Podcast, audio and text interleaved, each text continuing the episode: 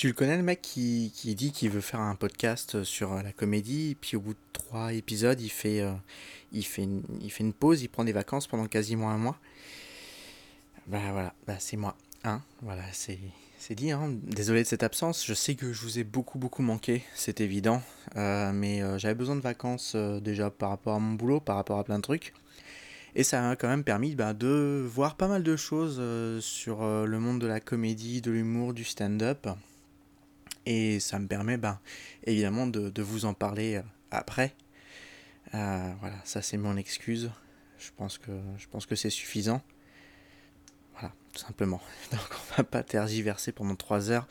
Euh, le... Vous êtes sur Passion Stand Up, c'est toujours Peter euh, au micro avec vous qui vous accompagne et qui vous guide sur le monde de la comédie pour le moment anglophone. Et encore, quand je dis anglophone, euh, on va parler d'un français à la fin de cet épisode. Je, vais un peu, un peu teaser, on va dire. On va parler du dernier, dernier spécial sur Netflix de, de Gad Elmaleh. Il y a quelques petits trucs à dire. Euh, voilà, c'est. Bon, j'en dis pas plus pour l'instant. On va commencer vraiment par quelqu'un qui, qui me plaît beaucoup, beaucoup, beaucoup. Euh, son nom c'est Anthony Jeselnik. Euh, c'est un wineliner. Ça porte bien son nom, le mec arrive et pendant une heure, il va faire que des prémices punchline, prémices punchline, prémices punchline. Ou alors il va raconter une histoire assez courte, mais voilà, c'est ça, ça reste toujours quelque chose de court. Il va pas faire du comique de situation, comique euh, euh gestuel ou quoi que ce soit. C'est vraiment. il, va balancer une vanne, euh, puis une autre, puis une autre, puis une autre. Il va faire que ça. Et il faut, faut, faut être accroché. Son humour est vraiment très, très, très dark, très, très noir. Euh, il est né le 22 décembre 1978 à Pittsburgh, en Pennsylvanie. Jeselnik, c'est d'origine euh, slovène, la Slovénie, si je dis pas de bêtises, en tout cas c'est ce que Wikipédia me dit. Voilà, j'ai fait mes recherches quand même dans cet épisode. Euh, et sa première tentative de stand-up sur scène, c'est il a, il a imité son père qui se faisait piquer par des guêpes. la partie de ce, de ce sketch dure à peine une minute. Il avait l'impression que ça en durait 10, 15 quand il en parle maintenant, et personne n'a rigolé. c'est un peu comme toute première expérience de stand-up pour n'importe quel comédien, clairement, qu'il soit français, belge, américain, britannique. La, première expérience est toujours assez traumatisante. Lui, il est remonté sur scène euh, quelques temps après pour faire du stand-up plutôt classique. Euh, mais au bout de deux ans, il se rend compte qu'il n'est pas fait pour ça. Il est plus fait pour le, comme je vous disais, le one-line d'humour noir assez dark euh, dont on s'attend pas à la chute. Et je vais pas me, me permettre de faire euh, euh, une traduction de ces blagues, parce que clairement, il le dit lui-même, on n'a pas le timing pour faire ces blagues. Il n'y a, a, que lui qui peut le faire. Ça, c'est évident. mais en fait, il va commencer sa blague, il va faire un prémisse dont tu t'attends pas à la chute. Il y a forcément quelque chose, il y a un twist quelque part. Euh, il a écrit pour le Late Night de Jimmy Fallon et c'est ça qui est assez étonnant. Parce que quand on connaît l'humour de Jimmy Fallon assez, on va dire, euh, commun, entendu, euh, grand public, il y en a beaucoup qui disent que c'est à cause de lui, par exemple, que Donald Trump a été élu président parce qu'il lui a caressé les cheveux lors d'un de ses Late Night. Bon, après ça, ça se discute, mais le fait de mettre Anthony Jeselnik et Jimmy Fallon dans le même bateau, c'est assez, assez étrange. Je pense que c'était d'ailleurs le seul écrivain, le seul euh, writer de, Jimmy Fallon qui était vraiment dark, qui poussait un peu plus loin. Quand on voit l'équipe qu'il avait à côté, c'est assez commun. Donc euh, je pense que c'est lui qui poussait peut-être un peu plus loin les blagues, à la limite. Je pense que c'est pour ça qu'il il, a tenu aussi longtemps euh, avec, avec Fallon. Et suite à cette, ce déclic de, de faire de l'humour noir, euh, il, il, s'installe, il trouve refuge littéralement au Comedy Cellar de New York. Je vais vous en parler quelques instants, petite parenthèse. Comedy Cellar de New York, j'ai eu l'occasion de le visiter il y a maintenant 2-3 ans. Euh, mon dernier voyage à New York avec mes parents, je voulais absolument voir cet endroit. Même si c'était juste pour passer devant, voir la, la pancarte, voilà, pour moi, c'était suffisant. Le Comedy Cellar, c'est bah, déjà c'est cave, très clairement, et c'est vraiment dans une cave. Il faut descendre des escaliers pour arriver au Comedy Cellar. Et juste au-dessus, c'est un café, un bar normal. Donc mes parents ont voulu euh, qu'on s'installe pour boire un, pour boire un verre à cet endroit-là. Donc on s'est vraiment installé au bar. On a commandé un café ou une bière, je sais plus exactement. Et j'ai demandé à, à, la patronne euh, où se trouvaient les toilettes. je raconte ma vie, mais ça va être important. Vous allez voir pourquoi. Il y a quand même, quelque chose d'intéressant là-dedans. Pas juste que je suis allé pisser, ça, on s'en fout. Euh, donc la patronne me dit, bah en fait, pour aller aux toilettes, il faut descendre les escaliers. Elle me donne un code. Donc il y a vraiment une porte blindée avec un, une sorte de digicode. Tu tapes un code, la porte s'ouvre. Tu descends une quinzaine, une vingtaine de marches. Et tu te retrouves littéralement dans la salle euh, du Comédie Cellar. Et ça a été une, une, grosse surprise pour moi. Je m'attendais pas du tout à me retrouver à cet endroit-là. Je pensais que ce serait un couloir en parallèle de, la salle du Comédie Cellar ou quelque chose comme ça. Mais non, tu te retrouves directement dans la salle avec le fameux mur de briques rouges euh, l'affiche du Comedy Cellar, le micro qui est posé directement sur scène. Et enfin, c'était vraiment, c'était magique pour moi. C'est quelque chose que, que je voulais voir et je m'attendais pas à le voir en allant pisser. Donc voilà. Euh, je, en revenant, j'ai pris quelques photos. Bon, c'est assez flou parce que c'était assez noir euh, dans la salle. C'était un peu, un peu sombre, c'est dommage. Mais je sais que si je retourne à New York, là, je ferai en sorte d'y aller aussi en soirée pour voir un des, un des shows qui s'y passe. Parce que bien souvent, il y a aussi des comédiens assez connus qui viennent tester des blagues. Euh, Louis C.K. s'y est produit, Jerry Seinfeld s'est évidemment produit, euh, Gad on y reviendra après, s'y est produit aussi. Euh, voilà, il laisse vraiment des nouveaux et des anciens tester pendant 15-20 minutes certaines blagues et voir si le public est réactif. Après, il le garde pour des shows plus importants. C'est ça le principe du Comedy Cellar et du, des comedy clubs en général pour, pour, euh, pour tous les comédiens, tout simplement. Pour revenir à euh, Anthony Jeselnik, parce que c'est quand même ça qui était important, donc il a commencé, euh, il a continué plutôt au Comedy Cellar, où il faisait en fait ses, ses, shows assez tôt en début de soirée, pour pouvoir rentrer tôt chez lui le soir et aller travailler le lendemain matin.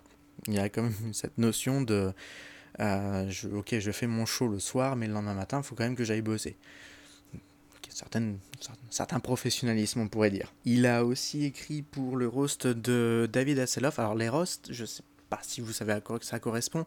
En gros, c'est une personne, euh, généralement assez connue, David Hasselhoff, tout le monde le connaît pour euh, Alerta Malibu par exemple. Euh, le principe, c'est d'être une sorte de, de victime.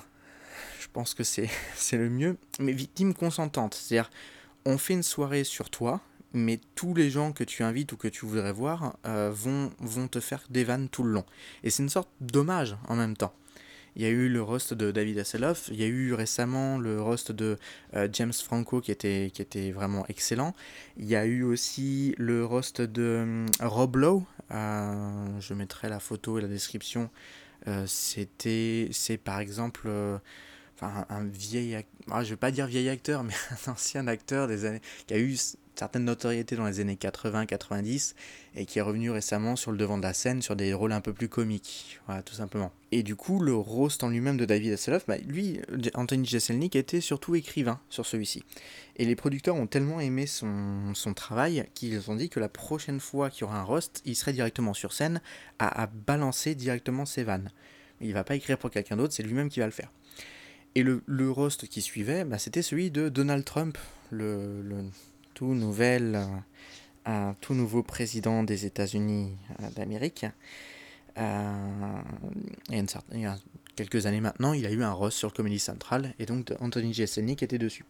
Et ça a été vraiment le déclic pour le, public à cette époque-là, puisqu'ils se sont rendus compte du génie d'écriture de Anthony Jeselnik, mais surtout sur, j'en parlais tout à l'heure, sur le timing, la façon dont il amène ses blagues, dont il apporte euh, la blague. Il a vraiment un ton souvent monotone dans ses blagues, mais ça passe. C'est difficile à expliquer comme ça. Je vous invite vraiment à, voir. Il y a certains sketchs sur. un sketch, on va dire sketch, allez, tant pis. Il y a certains sketchs sur, euh, sur YouTube qu'on trouve très facilement où il est sur scène et il a son micro, il ne bouge absolument pas et il va balancer ses vannes en regardant le public droit dans les yeux, en créant une sorte de malaise. Déjà que la blague en lui-même est assez malaisante, il va rajouter euh, les, regards derrière. Donc ça c'est c'est assez, assez prenant. Euh, il, a trois, trois disques qui sont sortis, c'est pas vraiment des specials comme on pourrait parler de Louis C.K. par exemple. Euh, lui, surtout, il, on appelle ça vraiment des disques. Hein. De base, c'est fait pour de l'audio. Comme je vous disais, c'est pas important de le voir vraiment sur scène. Tout est sur vraiment l'audio. C'est ça le plus important. Les trois sont disponibles sur euh, Spotify et le dernier qui s'appelle euh, and Prayers, qui est sorti en 2016, est disponible sur Netflix aussi si vous le souhaitez. Mais sinon, il y a Shakespeare qui est sorti en 2010 et Caligula qui est sorti en 2013. Je vous laisserai voir pourquoi il a appelé son, spectacle Caligula.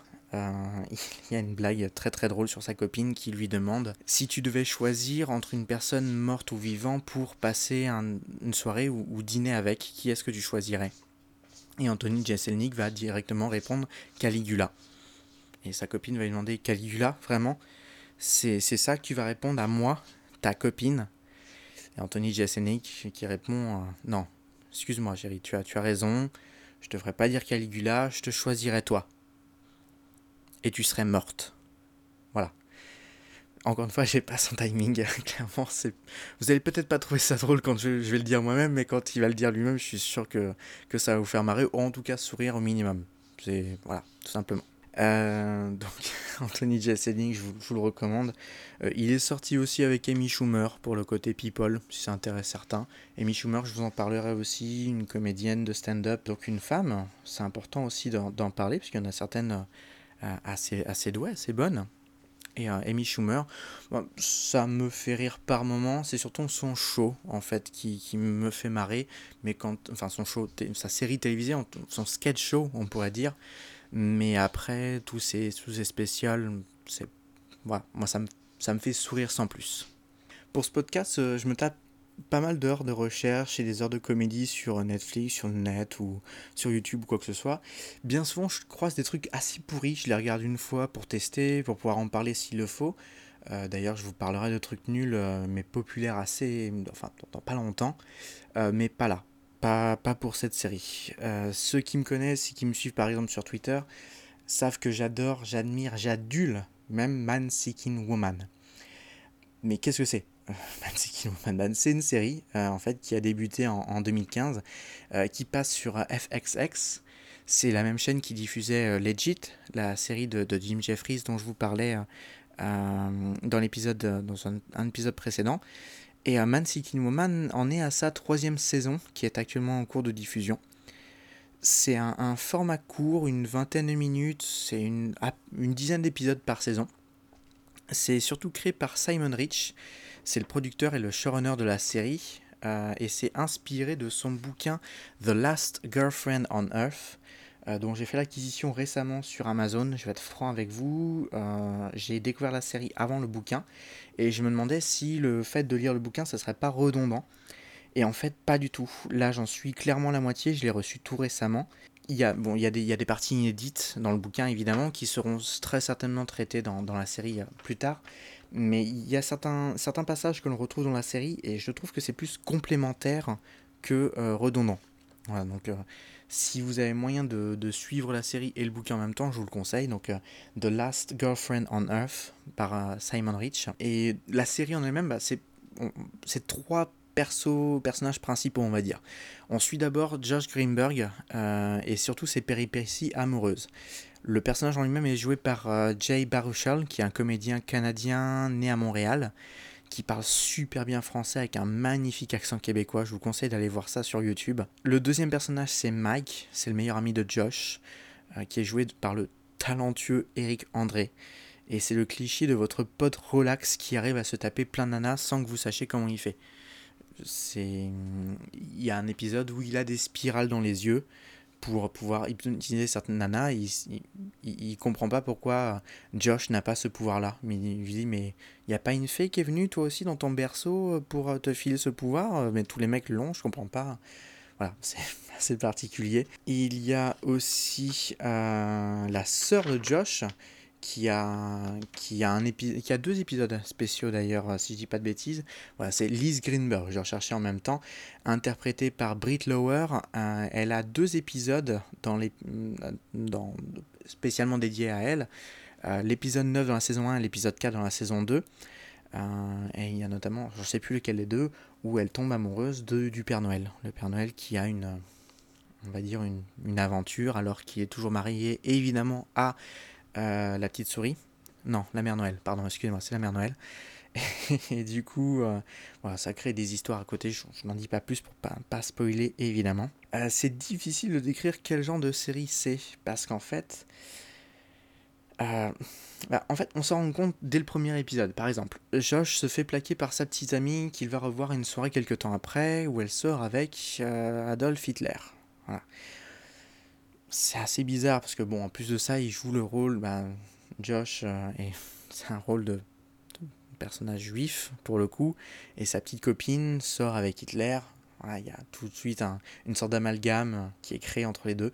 Bon, c'est, assez drôle euh, quand on, quand on regarde l'épisode, mais on comprend très vite le côté décalé, déjanté et surtout le côté onirique euh, de la série.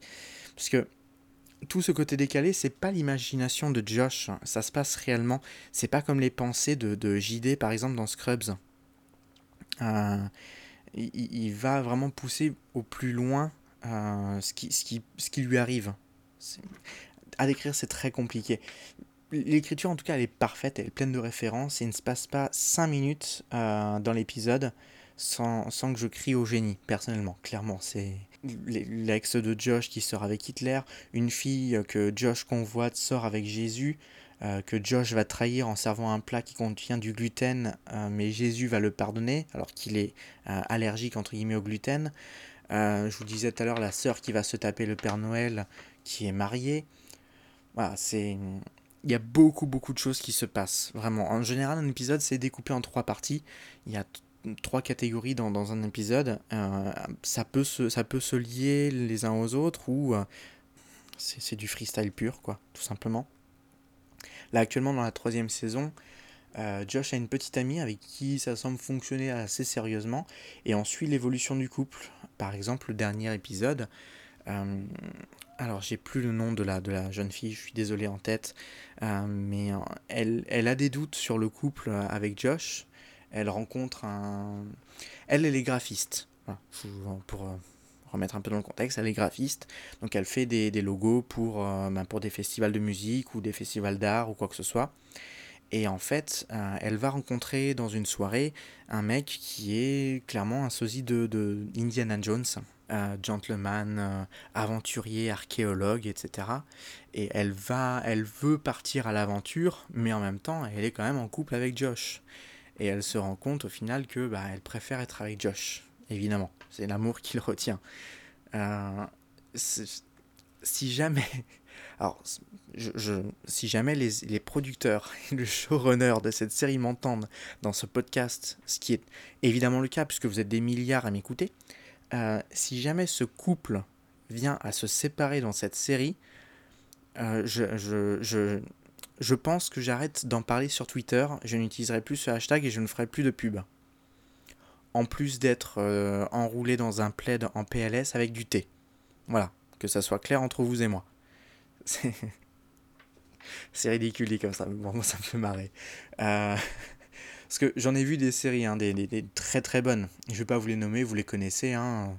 Breaking Bad, Doctor House, Scrubs, j'en parlais il y a quelques minutes c'est des séries, des séries pardon, vraiment géniales. Mais pour moi, Man Seeking Woman, c'est vraiment la, meilleure série de ces dix dernières années, clairement. Et je dis pas ça à la légère, il y a forcément un épisode qui vous parlera personnellement. Euh, personnellement, moi, il y a 99% des épisodes qui me touchent. Il y a soit une remarque qui est faite dans, dans l'épisode, soit une situation, soit... Voilà, c'est prenant. C'est prenant. Il faut pas regarder ça si vous avez été plaqué ou vous avez une déception amoureuse récemment. Ça va pas vous aider. Ou alors vous, vous prenez vraiment beaucoup beaucoup de recul dessus et vous rigolez de la chose et là bon ça peut être thérapeutique on va dire. Euh, moi je sais que quand j'avais eu une rupture il y a quelques années, j'avais vu par exemple le film Her avec euh, Joachim Phoenix où euh, il, tombe amoureux d'une euh, d'une réalité, d'une intelligence artificielle plutôt, jouée par Scarlett Johansson, qui a une voix quand même, on va, va pas se le cacher, assez sexy. Et je sais que j'étais allé voir ce, ce, film tout seul au cinéma. Il, m'avait, enfin, je suis resté 10 minutes après le film parce que je pouvais pas sortir, j'étais vraiment collé au siège. Ben, là, en fait, c'est ce qui m'arrive à chaque épisode de Man Seeking Woman. Donc euh, c'est même pas un conseil, c'est genre allez-y, trouvez-le par vos propres moyens, légalement si vous pouvez, je crois pas qu'on puisse le, prendre légalement pour l'instant, mais euh, si ça vous plaît pas, je m'engage personnellement à vous rembourser votre temps perdu. Je sais pas comment je ferai, hein, je, trouverai un moyen. Mais regardez au moins le premier épisode, parce que dès le premier épisode, on est vraiment accroché au siège. Voilà. C'est vraiment. Comment enchaîner là-dessus? C'est on parle de quelque chose de bien, qui est vraiment prenant, qui, prend aux tripes. Et là, je vais vous parler du, spécial de Gad Elmaleh sur Netflix. C'est comment on appelle ça? C'est un euh, ascenseur émotionnel, hein je crois que c'est ça. Il, fallait que je vous en parle. Il faut que je vous en parle d'ailleurs. Je vais, prendre mes notes parce que je, je prends quand même des notes pour ce, pour ça. J'en ai pris quelques-unes pour. Euh, bon, on, va y aller, comme ça au moins c'est fait, j'ai quelques minutes devant moi, je pense que vous aussi. Bon, accrochez-vous. Gad Elmaleh part en live. Déjà c'est le titre. Voilà. Rien que ça, ça devrait vraiment vous, vous mettre la puce à l'oreille. C'est... Faut, faut, pas regarder des trucs comme ça. Mais bon, bref. Euh, c'est sur Netflix, du coup. Euh, c'est en version française. Il y a quelques phrases qui sont en version anglaise, on va dire, sous-titrées français évidemment pour la version Netflix, euh, tout simplement parce que c'est enregistré à Montréal, euh, devant un public donc francophone, mais qui comprend évidemment l'anglais assez facilement. Et vu que c'est l'histoire de Gad qui s'installe aux États-Unis et qui va nous parler de comment c'est compliqué, oh là là, de euh, survivre là-bas, bah forcément il y a des phrases et des, des, aspects euh, anglophones, on va dire. Ça dure à peine une heure. Ça dure à peine une heure. C'est, quand même dingue. Le, mec. Bon. Je, ok, je vais, on, va parler franchement entre vous et moi. Ok. Gad Elmaleh, moi, il m'a fait rire il y a 15 ans. Je suis allé le voir, je crois que j'en ai parlé dans un épisode d'ailleurs. Je suis allé le voir euh, au Zénith d'Orléans sur un truc qui durait 1h30, euh, où à cette époque-là, c'était vraiment relativement nouveau. Le, je dirais le, le, comique d'observation, à cette époque-là, en France, c'était vraiment nouveau. Donc, ça marchait. C'était, c'était, voilà, il y avait un impact. Maintenant, tout le monde le fait. Tout le monde le fait. Et que ce soit côté anglophone, côté en, francophone. Je, c'est ce que je disais récemment. Je, personnellement, le fait d'entendre un mec sur scène qui est payé je ne sais pas combien me dire oh là là quand je vais à Ikea il y a du monde et puis en plus de ça euh, c'est dur à monter leurs meubles et puis il reste tout le temps des vis on sait pas quoi en faire. Ouais mais ça tu vois je, je, je le dis à mes potes ça les fait marrer ok mais quand tu es sur scène euh, et, et, que tu as, 3000 personnes qui viennent te voir 6000 personnes il, a fait un, duo avec euh, Kevin Adams spécial dédicace à certaines personnes qui me demandaient de parler de Kevin Adams ça n'arrivera jamais clairement mais je me suis tapé leur truc euh, à Bercy en DVD. J'ai pas acheté le DVD, je vais être franc avec vous. Je vais pas dépenser 10 ou 15 balles pour ça. C'est pas drôle. Pour moi, c'est pas drôle. Ça plaît à beaucoup de monde, tant mieux pour eux. C'est Le principe, c'est ça c'est que ce qu'ils disent. Alors, non, je vais pas dire ce qu'ils disent. Euh, ce que Gad Elmaleh, en tout cas, dit dans son dernier spécial, c'est intéressant clairement, c'est intéressant. La vie d'un mec euh, qui débarque euh, en, Amérique du Nord, que ce soit aux États-Unis, au Canada, qu'il voit les coutumes différentes en fonction de son pays.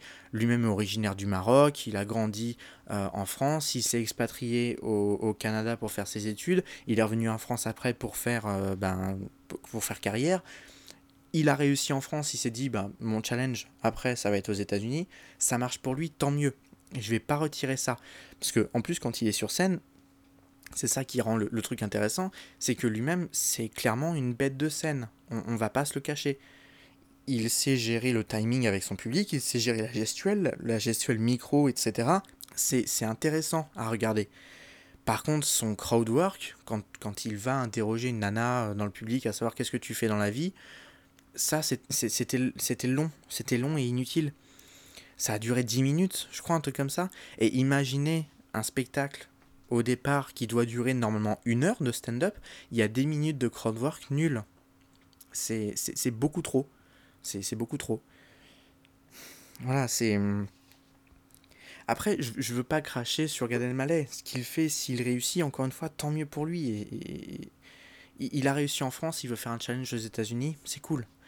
On, le qualifie du Jerry Seinfeld français. Ils se sont rencontrés d'ailleurs, Seinfeld et, Gad, il y a quelques années, parce que Gad faisait le doublage du film B-Movie. Euh, je ne sais plus en quelle année c'est sorti, où c'était écrit par Seinfeld, produit par Seinfeld, et Seinfeld faisait une voix. Et quand ils se sont rencontrés à une soirée de première, j'imagine, ou un truc comme ça, et quelqu'un a dû présenter euh, bah, Gad Elmaleh à Jerry Seinfeld en lui disant bah hey, je te présente Gad, c'est le Seinfeld français, machin. Et ça a dû accrocher à ce moment-là. Et, c'est cool qu'ils connaissent quelqu'un dans le milieu américain de la comédie. J'imagine que ça lui a ouvert pas mal de portes quand il a voulu s'expatrier là-bas, clairement. Mais ce qu'il fait maintenant sur scène, ça marchait il y a 15 ans, clairement. Là maintenant, c'est plus vraiment intéressant, je trouve. Euh, s'il me parle de euh, sa vision des choses, de lui-même marocain, qui a grandi en France et qui vit maintenant aux États-Unis, et de euh, la différence de culture entre les États-Unis et la France, ok, on l'a déjà entendu plusieurs fois, mais s'il pousse vraiment loin la blague, ça peut m'intéresser, ça peut même me faire rire. Là, je trouve qu'il pousse pas assez loin. En fait, il, joue. Il y a, y a un podcast hein, dont je vous ai parlé, Comedy News Weekly Podcast, qui, qui en a parlé il n'y a, a, pas très longtemps d'ailleurs, euh, Dan Gagnon et, et, Anthony Mirelli. Je vous conseille d'aller voir d'ailleurs, enfin d'aller écouter plutôt leur podcast parce que c'est vraiment très intéressant. Euh, ils, le disent eux-mêmes. Euh, c'est comment ils disent ça? On a l'impression en fait que c'est un, quelque chose qu'il a écrit à la va-vite il prépare pourtant ses, shows. J'en parlais tout à l'heure, euh, le Comedy Cellar, il, va tester des, blagues hein, au Comedy Cellar, il l'a déjà dit d'ailleurs. Euh, et il n'était pas prêt pour une heure sur, euh, sur une scène, pour moi, anglophone ou, nord-américaine en tout cas. Voilà, tout simplement. Après, peut-être que c'est son premier test. Il a d'ailleurs un, un, nouveau, un autre spécial qui doit sortir sur Netflix, cette fois-ci vraiment uniquement en version anglaise, version américaine en tout cas, anglophone, je, regarderai. Clairement, je regarderai parce que, parce que quelque part, encore une fois, je veux pas cracher sur Gad Elmaleh. Moi, il m'a fait rire. C'est même dommage de devoir essayer de, de lui trouver des excuses. Parce qu'il il est doué dans ce qu'il fait. Et personnellement, ça ne me touche pas ou ça ne me touche plus peut-être. Mais je suis. Si ça se trouve, je me trompe. Si ça se trouve, sur sa version enfin, j'allais dire originale, non. Sa version anglophone, en tout cas, sera intéressante. Ça sera même drôle et intelligente. Mais, mais j'en doute. J'ai peur. Voilà, tout simplement. C'est dur de finir là-dessus. C'est dur de faire l'enchaînement entre Man Seeking Woman et, et Gad Elmaleh. Et puis, en fait, c'est dur de, de finir sur un, un truc euh, moyen. Mais vu que c'est récent bah, et que c'est la troisième partie de ce podcast et la dernière, il fallait parler de quelque chose de récent. prochaine fois, je vous parlerai d'ailleurs de, du spécial de Bill Burr qui est sorti sur euh, Netflix. Que par contre, là, je vous conseille, qui était, qui était assez drôle. Euh, plus drôle que Gad Elmaleh en tout cas. Voilà, tout simplement. Euh, merci en tout cas d'avoir écouté cet épisode de Passion Stand-up. Je sais plus à quel numéro on est, je crois que c'est le numéro 4. Je vais être franc avec vous, j'ai 2-3 épisodes qui sont en cours actuellement, euh, en cours d'écriture dans un premier temps.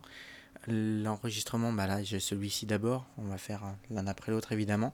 Mais en tout cas, tout est prévu, tout est lancé, je sais à quel, euh, ce que, ce que j'ai écrit, je sais de quoi je, je, vais parler dans les prochains épisodes. Il faut juste que je trouve le temps d'enregistrer et surtout la motivation. Parce que c'est vrai que, euh, bon là je vais vous parler rapidement de moi, vite fait, juste euh, parler devant un micro comme ça tout seul, c'est assez bizarre. Les, les podcasts que j'écoute généralement, c'est deux, voire même trois, voire même plusieurs personnes qui sont autour de plusieurs micros et qui discutent et qui débattent de plusieurs choses. Euh, mais parler tout seul devant un micro, c'est assez, assez étrange en fait. Surtout quand je regarde le. Enfin, je sens le regard de mon chat qui me juge derrière. C'est assez particulier. Et le fait de faire le montage après et d'entendre ma voix encore, encore, encore, c'est assez bizarre. Euh, c'est aussi pour ça que euh, je fais des tests pour des enregistrements euh, face caméra. C'est juste des tests pour l'instant, je ne mettrai rien en ligne. Euh, voir si ça peut être aussi intéressant, si ça peut être plus parlant pour certaines personnes aussi, de mettre un visage sur une voix. Ça se trouve, ça ne se fera pas, ça ne sera, que de l'audio. Ça se trouve, je repartirai un jour sur que du, de l'écriture sur un vieux Tumblr. Ça dépend de beaucoup de choses. Ça dépend aussi de... Et là, attention, instant promotion. Ça dépend aussi de si vous aimez ce type de format, si vous voulez plus, si vous voulez que ça reste comme ça, si quoi que ce soit. N'hésitez pas évidemment à me laisser un commentaire, que ce soit sur YouTube, euh, pour ceux qui me connaissent sur Facebook. Sur mon Twitter, c'est @tipper, T-I-P-E-U-R. Je mettrai un lien, quoi qu'il arrive, euh, sur SoundCloud et sur YouTube euh, par rapport à ça. mais ouais, je serais vraiment intéressé par, par vos avis sur, sur ce genre d'épisode ce type de podcast. Parce que moi, ça me plaît de parler de ça. Est-ce que ça plaît à d'autres personnes? Je je sais pas. Je sais pas du tout. Mais n'hésitez pas à partager en tout cas. Si ça vous plaît, si vous pensez que ça peut plaire à d'autres personnes, n'hésitez pas à le partager. Parce que bah, moi, ça me fera plaisir, très clairement. Et je ne touche pas d'argent pour ça. Clairement pas. Clairement pas du tout, même. Ça je ne vais, vais, pas dire que ça me coûte de l'argent, en tout cas pas pour l'instant. Mais voilà, tout simplement. C'est vraiment par passion, et c'est pour ça que ça s'appelle Passion Stand-up. Et je pense que je vais arrêter là. En tout cas le podcast, en tout cas l'épisode, ça sera mieux. Voilà. Euh, et ben en tout cas, je vous souhaite une euh, bonne journée, une bonne soirée, une bonne nuit. Si vous m'écoutez dans votre lit avec un casque, avec des écouteurs, en écoutant ma voix suave. Vous n'avez pas entendu Joker ce soir, mais il est là, il vous passe le bonsoir. Et moi, je vous souhaite une, une, bah, une bonne continuation. À bientôt. Ciao.